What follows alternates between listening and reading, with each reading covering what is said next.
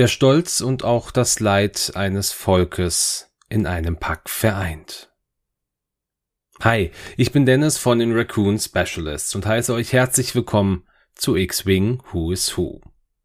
Das Schöne an diesem Format ist ja, dass ich jederzeit meine eigenen Pläne über Bord werfen kann und auch neue schmieden kann. Anders als beim letzten Mal angekündigt, schaue ich mir nämlich heute nicht wieder Missing Pilots oder Missing Ships an, sondern ich schaue in das mittlerweile komplett bekannte Pride of Mandalore Card Pack. Da es hierbei aber doch so viel verschiedene Dinge gibt, über die man reden kann, teile ich dieses Paket auf jeden Fall auf und spreche heute nur über die Piloten, die das Paket mit sich bringt. Also habt viel Spaß bei dieser Folge. Und wenn ihr diese zufällig auf Spotify und gleichzeitig noch auf eurem Handy hört, dann könnt ihr dort diesem Podcast gerne eine Bewertung abgeben. Und ansonsten freue ich mich natürlich auch über jedes Feedback über die bekannten Kanäle. Jetzt kommt dann noch das Intro und dann geht's los.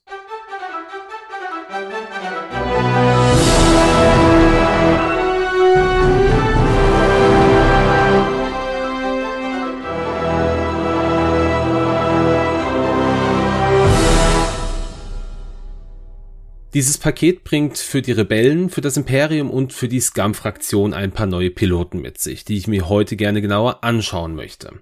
Doch leider greifen hier FFG oder auch AMG mal wieder in die Trickkiste und lassen Piloten in das Cockpit der Flieger steigen, die wenig bis keinerlei Story haben. Aber wir schauen trotzdem rein und beginnen mit der Seite der Rebellen und hier mit Bodica Venge. Und leider ist über Bodica nichts bekannt. Man kann aufgrund des Namens davon ausgehen, dass es sich hierbei um eine Frau handelte, die zum mandalorianischen Clan der Rens gehörte und offenbar als zornige Kriegerin bekannt war. Das geht zumindest aus ihrem Untertitel auf der Karte hervor.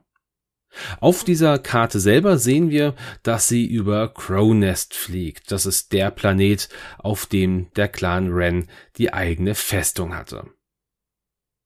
Ja, lasst uns aber trotzdem ganz kurz darüber sprechen, was der Name eventuell bedeuten könnte, weil Bodica ist slowenisch und bedeutet so viel wie Stachel. Und meine Annahme, dass es sich hierbei um eine Frau handelt, das kommt auch daher, da es äh, um circa 60 nach Christus eine britische Heerführerin namens Bodica gegeben hat ja, ob wir Bodica vielleicht in der Zukunft des Star Wars Franchises sehen werden, das ist leider fraglich, aber im Spiel könnte sie eventuell eine wichtige Rolle spielen, denn sie hat ja auch eine Fähigkeit, die ich hier frei übersetzt habe. Nachdem ein anderes freundliches Schiff verteidigt und du keinen Deplete-Token hast, darfst du einen Bonus-Primärangriff gegen den Angreifer durchführen. Wenn du das tust, erhältst du nach dem Angriff einen Deplete Token.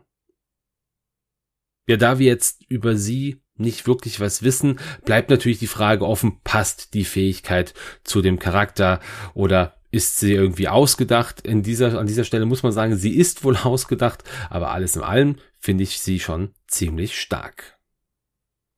Und auch über den nächsten Piloten haben wir keine Informationen. Es geht um Dirk Olodin. Ja, dieser offensichtlich männliche Pilot gehörte zu den Mandalorianern, wenn auch nicht bekannt ist, zu welchem der Clans. Seinem Untertitel nach zu urteilen aber, war er ein Anwärter auf ein Kommando. Ob dies jetzt ein Rebellenkommando oder ein mandalorianisches Kommando war, das ist nicht bekannt. Ein kleiner Funfact hier an dieser Stelle.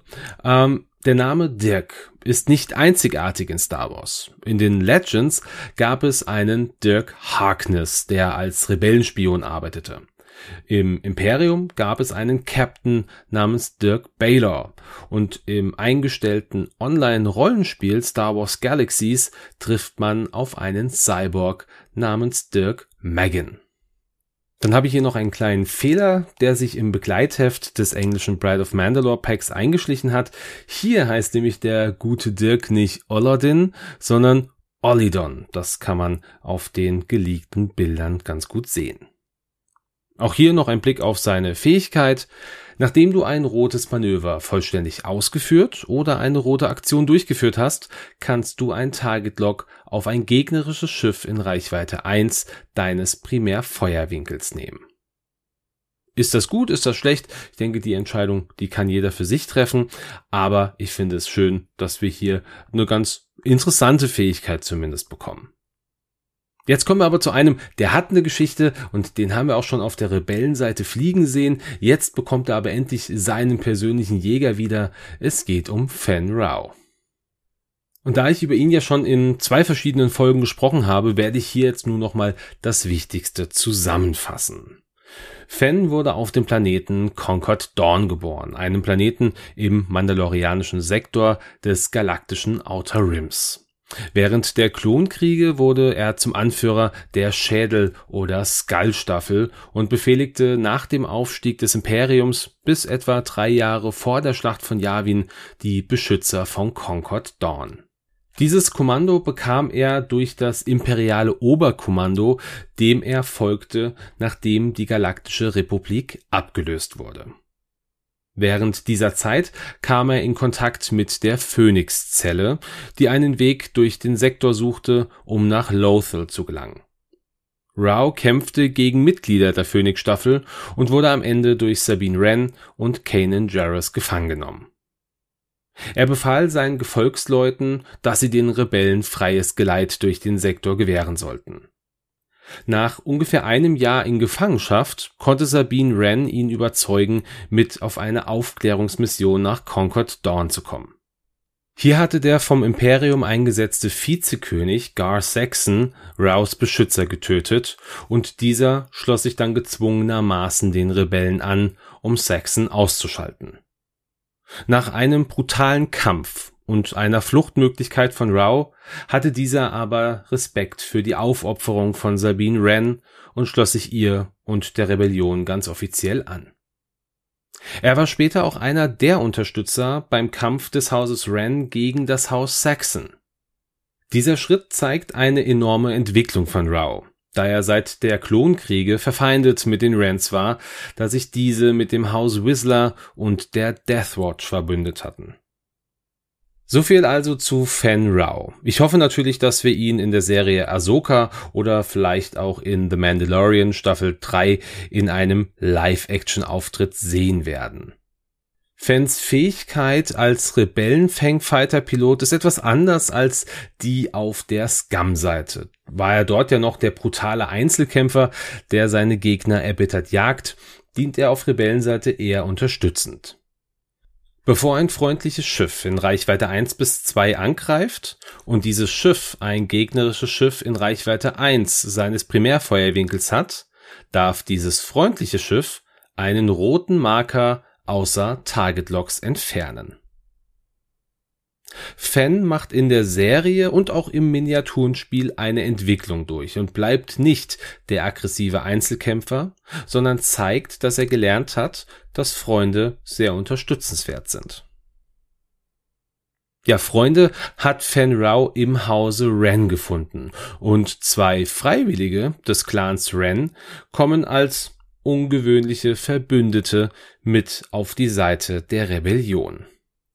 Da es sich hier um keinen einzigartigen Piloten, sondern um generische Piloten handelt, schauen wir uns an dieser Stelle mal kurz den Clan Ren genauer an. Der Clan Ren war einer der großen mandalorianischen Clans, die ihren Hauptsitz auf dem Planeten Crownest hatten. Die Anführerin des Clans Ren war Ursa Ren. Auf die werden wir in einer der nächsten Folgen nochmal genauer eingehen. Neben Ursa standen ihr Mann Alric, der den Namen Ren durch die Ehe mit Ursa angenommen hatte, sowie die beiden Kinder Tristan und Sabine. Zur Zeit der Klonkriege war Clan Ren mit dem Hause Whistler und der Deathwatch verbündet, was sie zu Feinden von Fen Rao machte. Nachdem der Sith Maul Mandalore für sich beansprucht hatte, schloss sich der Clan Ren Lady Bo-Katan Kryze und dem mandalorianischen Widerstand an, die Maul nicht als ihren Anführer ansahen. Später kämpften sie auch an der Seite der 332. Kompanie der Großen Armee bei der letzten Schlacht dieses Widerstandes. Während der Zeit des Imperiums wurde Sabine Wren zu einer imperialen Kadettin an der Imperialen Akademie von Mandalore und entwickelte dort eine Waffe, die das Imperium nutzte, um die Mandalorianer zu unterdrücken. Denn diese Waffe reagierte auf das Beskar in den Rüstungen der Mandalorianer und konnte einen Impuls ausstoßen, der den Träger einer solchen Rüstung töten konnte Sabine brachte durch diese Waffe und ihren späteren Verrat am Imperium Schande über ihren Clan, und dieser begann sie zu verleugnen. Gar Saxon, dem bewusst war, dass Clan Wren sich irgendwann gegen ihn stellen könnte, nahm Sabines Vater Elric gefangen, um Druck auf Ursa aufzubauen, und Tristan, der jüngere Bruder von Sabine, diente in Saxons Elitetruppe der imperialen Superkommandos, um somit seine und auch die Loyalität seines Clans gegenüber Saxon und dem Imperium zu zeigen. Nachdem Sabine zurückgekehrt war, stellte sich Clan Wren seinem Unterdrücker und kämpfte gegen Clan Saxon. Sabine kämpfte mit dem Dunkelschwert, einem von dem mandalorianischen Jedi Tar Vizsla geschmiedeten Laserschwert, gegen Saxon und konnte diesen besiegen. Dieser Sieg löste jedoch einen mandalorianischen Bürgerkrieg zwischen den Clans aus. Später kämpfte Clan Wren erneut gegen Clan Saxon, der sich jedoch die Superwaffe von Sabine, die Herzogin, erneut gebaut hatte, um somit alle Mandalorianer, die sich gegen Tiber Saxon stellen würden, zu töten Clan Wren, in diesem Fall angeführt von Sabine, Fenn Rau und Bo-Katan konnten die Waffe unschädlich machen und Tiber Saxon ausschalten. Danach übergab Sabine das Dunkelschwert an Bo-Katan, da sie diese als fähige ansah, die Clans wieder zusammenzuführen. Und danach schwor Clan Wren Bo-Katan die Treue. So viel zum Clan Wren. Die Piloten des Clans haben auch eine Fähigkeit, die wir uns jetzt genauer anschauen. Während du einen Angriff in Reichweite 1 durchführst und dein aufgedecktes Manöver der Geschwindigkeit eines freundlichen Schiffes in Reichweite 1 gleicht, dann darfst du einen Angriffswürfel neu werfen. Clan Ren schafft es also, wenn Verbündete mitziehen, sich einen Vorteil zu erspielen. Das finde ich persönlich absolut thematisch, weil es zeigt, dass man zusammen immer stärker sein kann. Jetzt haben wir gerade vom Dunkelschwert gesprochen und wechseln in diesem Moment auch die Fraktion und kommen jetzt zu einem, der diese legendäre Waffe auch mit sich geführt hat. Moff Gideon für das Imperium. Gideon war einer der berüchtigsten Kriegsherren der imperialen Restfraktion nach der Vernichtung des zweiten Todessterns. Er gehörte zum imperialen Sicherheitsbüro, dem ISB, und war Teil der großen Säuberung von Mandalore, der Nacht der tausend Tränen noch nicht bekannt ist es, wie Gideon in den Besitz des Dunkelschwerts gekommen ist, doch er weiß enorm viel über deren Mythologie und die Bedeutung des Schwertes in der mandalorianischen Kultur. Circa neun Jahre nach der Schlacht von Yavin erreichte oder übernahm Gideon den Rang eines imperialen Moffs, einer Position, die nur sehr wenige innehatten. Er lebte einige Zeit unter dem Deckmantel seines Todes, den er durch eine inszenierte Hinrichtung hat vortäuschen lassen. Er beauftragte einen imperialen Sympathisanten, den man nur als den Auftraggeber kennt, und den imperialen Dr. Pershing damit, ein machtsensitives Wesen auf Arvala 7 zu beschaffen Nachdem der Auftrag fehlgeschlagen war, da der beauftragte Kopfgeldjäger sich gegen seinen Auftraggeber stellte, war es Gideon, der ein Kopfgeld auf ihn aussetzen ließ. Als der Mandalorianer zurück auf Nevarro ankam, hatte Gideon schon früh gemerkt, dass man ihn hinter das Licht führen wollte, und er ließ den Auftraggeber und dessen Unterschlupf beschießen, in der Hoffnung, auch den Mandalorianer und seine Gefährten dabei zu töten Nachdem Gideon mit seinem persönlichen Outland TIE Fighter landete, befehligte er eine eigene Einheit von Todestrupplern. Kleiner Fun Fact, der Outland TIE war ein für die Landung auf ebener und unebener Fläche modifizierter TIE LN Fighter, der dafür seine Solarflügel V-förmig zusammenklappen konnte. Somit war hier keine spezielle Landefläche vonnöten Nachdem der Auftraggeber also tot war, erklärte Gideon, dass er das Wesen bräuchte und dass niemand rund um den Mandalorianer dieses Wesen jemals verstehen würde. Nach einem Kampf konnten der Mandalorianer und seine Freunde fliehen und Gideon verfolgte sie in seinem TIE Fighter. Nicht ahnend, dass Mando ein Jetpack hatte, griff er die Gruppe an und Mando konnte den TIE von Gideon so schwer beschädigen, dass er abstürzte. Erneut galt Gideon als tot, konnte sich aber mit Hilfe des Dunkelschwerts aus dem abgestürzten Jäger befreien. Das nächste Mal sehen wir Gideon wieder, als er einem imperialen Captain befahl, sich und seine Männer für das größere Wohl des Imperiums zu opfern, um dadurch Mando, Bo-Katan und ihre Nachteulen zu töten, was aber am Ende fehlschlug. Kurz darauf erfuhr Gideon, dass Dr. Pershing keine weiteren Blutproben mehr von dem Kind hatte und dass er weiteres genetisches Material bräuchte, um seine Arbeit fortzusetzen. Da Gideon die Gefährten von Mando kannte, bezahlte er einen mimbanischen Techniker dafür, dass er einen Peilsender an der Razor Crest anbringen sollte, sollte sich diese wieder nach Nevarro begeben. Er verfolgte Mando nach Tython, wo er das Kind durch seine Dunkeltruppen gefangen nehmen ließ, nur um später eine Drohung des Mandalorianers zu bekommen. Kurze Zeit darauf enterten Mando und seine immer größer gewordene Crew den Kreuzer des Moffs und es kam zum Showdown zwischen Mando und Gideon. Mando bewaffnet mit einem Speer aus Beskar und Gideon mit dem Dunkelschwert. Gideon unterlag und Mando nahm das Dunkelschwert an sich. Gideon wusste aber um die Gefährten des Mandalorianers und um Bo-Katan, die das Schwert brauchte, um über Mandalore zu herrschen. Dieses Schwert durfte aber nicht geschenkt oder übergeben werden, sondern musste im Kampf gewonnen werden. Als ein Jedi den Kreuzer betrat, handelte Gideon instinktiv und wollte das Kind töten, damit keine weitere Generation Jedis aufwachsen konnte. Mit einem beherzten Sprung rettete Mando das Kind und Gideon konnte ausgeschaltet werden. Zuletzt ist von Gideon aktuell bekannt, dass er unter Arrest der neuen Republik steht und voraussichtlich für seine Verbrechen hingerichtet werden soll. So viel also zur bekannten Geschichte des Moffs. Schauen wir auch seine Fähigkeit als TIE Fighter Pilot genauer an. Wenn ein feindliches Schiff in Reichweite 1 bis 3 verteidigt, darfst du, bevor die Angriffswürfel geworfen werden, einen Charge ausgeben und ein Schiff der eigenen Seite in Reichweite 0 bis 1 des Verteidigers wählen. Wenn du das tust, können die Verteidigungswürfel während dieses Angriffs nicht verändert werden und das gewählte Schiff erhält einen Strain Token. Ja, das ist viel Text für so eine Karte, zeigt aber, dass Gideon, um sein Ziel zu erreichen, alles in Kauf nimmt.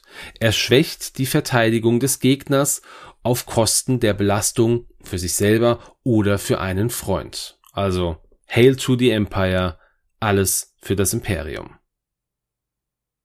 Ja, und mit dem Hetzer des imperialen Sicherheitsbüros, dem ISB Jingoist, kommen wir nun auch schon zur letzten imperialen Pilotenkarte und schauen uns an dieser Stelle den ISB mal etwas genauer an. Das imperiale Sicherheitsbüro ISB oder auch Imperialer Secret Service war die Strafverfolgungs- und Nachrichtendienstbehörde des galaktischen Imperiums. Ihre Aufgaben waren die Überwachung der inneren Staatssicherheit und die Gewährleistung der Loyalität der Bürger gegenüber dem Imperium.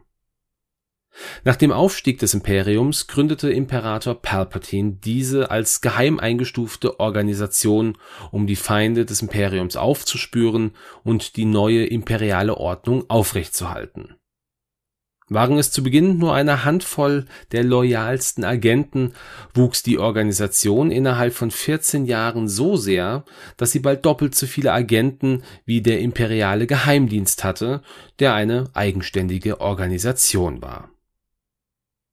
Nach den Klonkriegen war die erste Aufgabe die Überwachung der Demontage von Kriegsschiffen der Separatisten sowie die Vernichtung separatistischer Propaganda. In den kommenden Jahren fand der ISB versteckte Rebellenzellen auf verschiedensten Planeten der Galaxis und einer der wohl bekanntesten und zugleich auch wichtigsten Mitglieder des ISB, wenn wir mal Gideon hier an dieser Stelle außer Acht lassen, war Agent Callus, dessen Hauptaufgabe darin bestand, einen Funken der Rebellion, der auf Lothal entflammt war, im Keim zu ersticken. Doch Agent Callus verriet den ISB zu einem späteren Zeitpunkt. Ein weiterer bekannter Name, das war der des ISB Colonels und dem Klonkriegsveteranen Wolf Yularen, der schon früh mit Callus, aber auch mit dem noch damaligen Offizier Thrawn und der zukünftigen Gouverneurin Price gearbeitet hatte. Nachdem die Senatorin Mon Mothma sich öffentlich gegen das Imperium und den Imperator ausgesprochen hatte, wurde der ISB damit beauftragt, sie zu finden. Während dieser Mission verhörten sie viele Vertraute der Senatorin und unter anderem auch die alderanische Prinzessin Leia Organa. Nach der Zerstörung des ersten Todessterns wurde der ISB mit immer mehr Missionen beauftragt, um die Rebellion auszurotten, was ihnen aber nur schwer gelang. Nach dem Untergang des Imperiums, nach Endor, zerstreuten sich die imperialen Anhänger in der Galaxis und auch der ISB verteilte sich und sammelte etwa fünf Jahre nach Endor in einer imperialen Einrichtung auf der Welt Morak seine Truppen. Diese Einrichtung sehen wir in der 15. Episode von The Mandalorian. 28 Jahre nach Yavin ist der ISB offiziell nicht mehr existent, jedoch unterhielt die erste Ordnung eine eigene Version des ISBs und zwar das Sicherheitsbüro der ersten Ordnung, kurz SEO oder auch EOSB.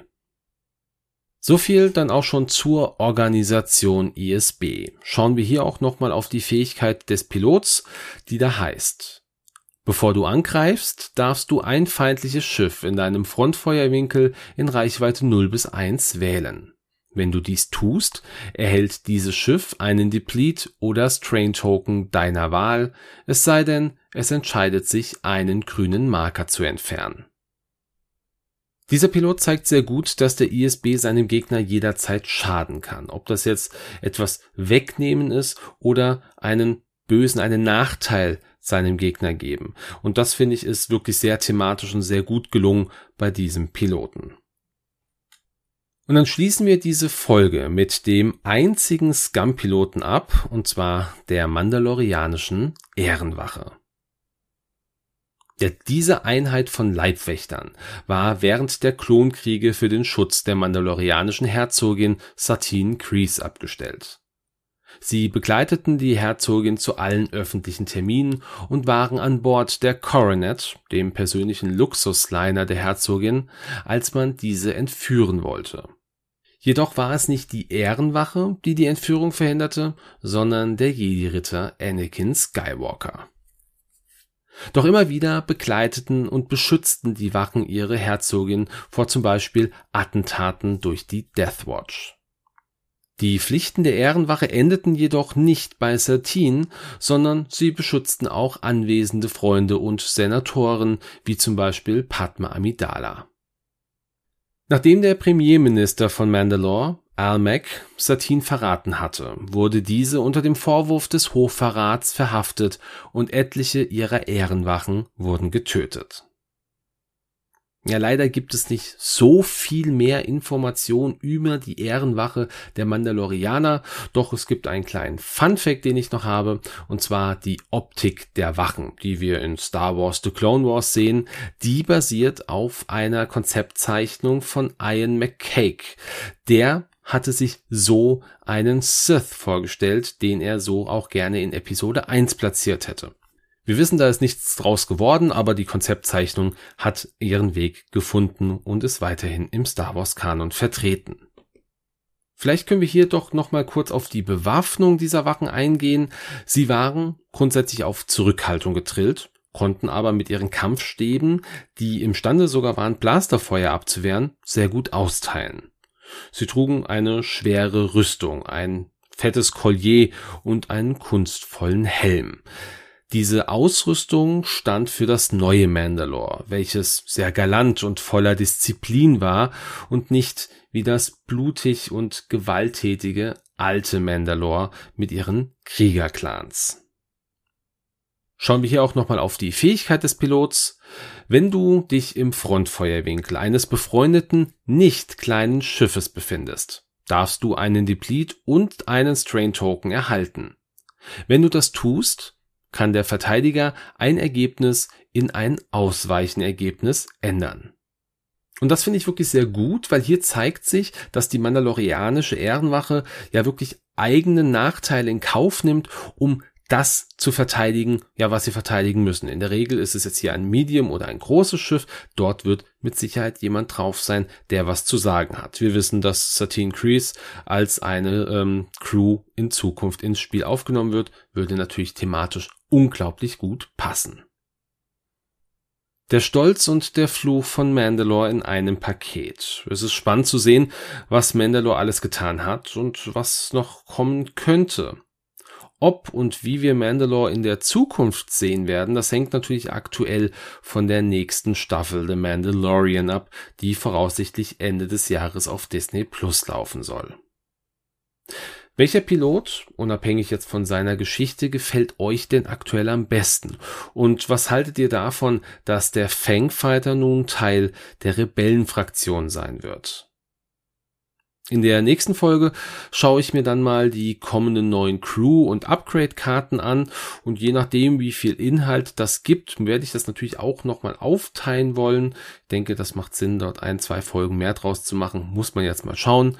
Bis dahin aber wünsche ich euch einen schönen Sonntag, einen guten Start in die Woche oder einen schönen Tag, wann auch immer ihr diese Folge hört. Macht's gut, bis bald und ciao.